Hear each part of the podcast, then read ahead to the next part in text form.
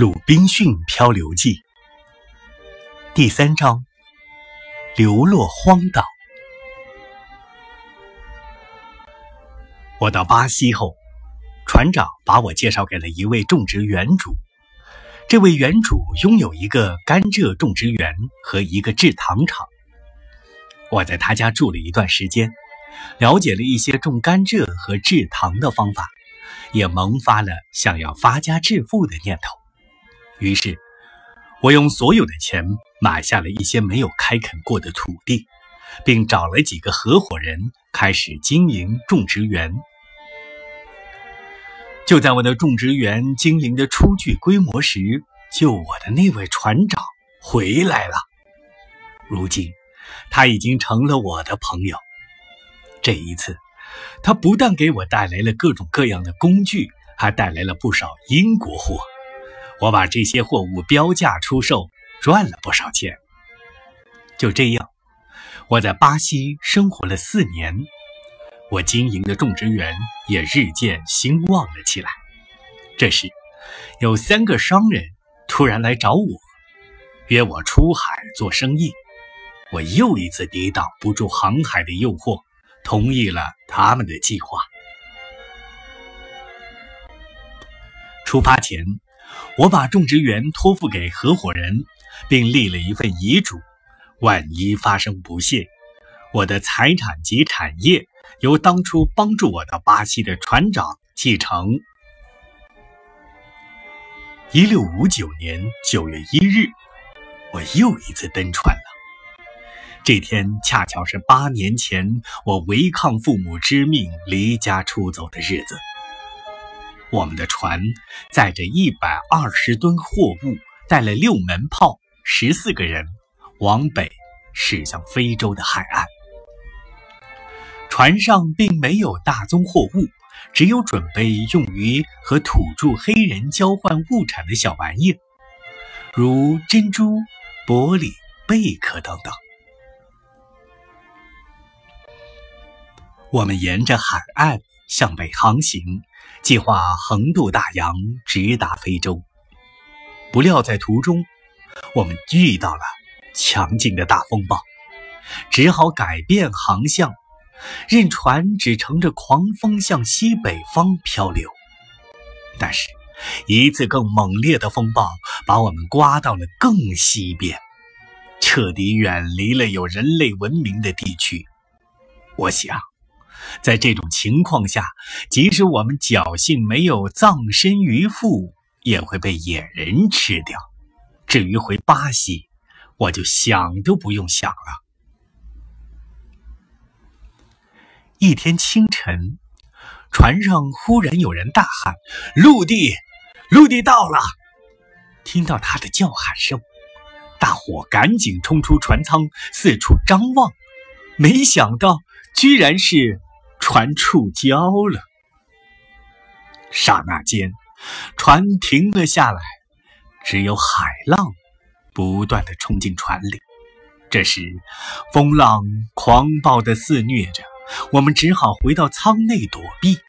后来风势虽然减弱了，但船里已经灌进了不少海水，情况十分危急。船上还有一只小艇，大家齐心协力地把小艇放下海，所有人一起上了小艇。可是风浪太大，船桨根本无法掌控方向，我们只能任凭风浪驱赶着我们的小艇。忽然，一个巨浪排山倒海般的从我们后面滚滚而来，小艇翻了，转眼之间，我们就被。洪涛吞没了，我拼命挣扎着，任凭汹涌的波涛把我冲向前方。忽然，那波涛像利器用尽了似的退了回去，把我抛在靠近岸边的浅滩上。虽然海水已把我灌得半死，但我的头脑还算清醒。我勉强提起精神，鼓足力气，拼命朝内陆狂奔过去。海潮突然又卷土重来，我被撞在一块岩石上，几乎失去了知觉。幸好，在下一个浪头来临之前，我清醒过来，并牢牢地抱紧了这块岩石。海浪退去后，我就趁机攀上了岛上的峭壁，脱离了危险。这时，我已经精疲力尽，于是，在草地上躺了下来。感谢上帝，我终于活了下来。等到我稍微恢复一些，想起那些被大海吞没的同伴时，心底涌起了一种不曾有过的孤寂和伤感。我虽然脱险了，但是了解到自己的处境后，又陷入了另一种绝望。我全身湿透，没有更换的衣服，我又饥又渴，却没有任何东西可以充饥解渴。我身上除了一把小刀、一个烟斗和一小匣烟叶，再没有别的东西。我到四周转了转，找了些清水喝。然后嚼了些烟叶，算是犒劳了一下自己的肚子。眼看太阳就要下山了，为了避免野兽的袭击，我爬到了一棵茂盛的大树上，还折了一根粗壮的树枝用来自慰。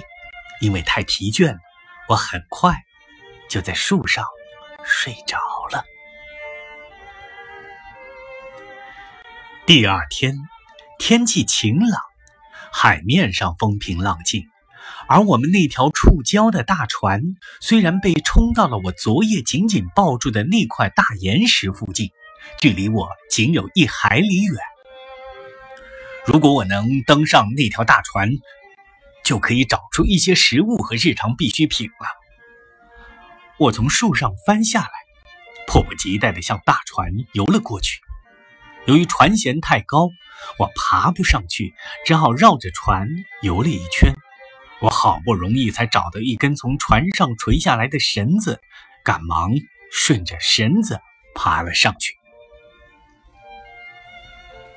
大船的船底虽破了个大洞，但幸好它是搁浅在硬沙地上，而且船头朝下，船尾翘出水面。所以船舱并没有被海水浸泡。我走进舱内，发现放在船尾的东西几乎都完好无损。我想，现在如果有一艘小艇，就能把东西都运到岸上去了。于是我振奋精神，用船上备用的桅杆和帆桨，再加上两三根船杆，做了个木筏。接着，我先倒空了一些水手的衣箱，把面包、饼干。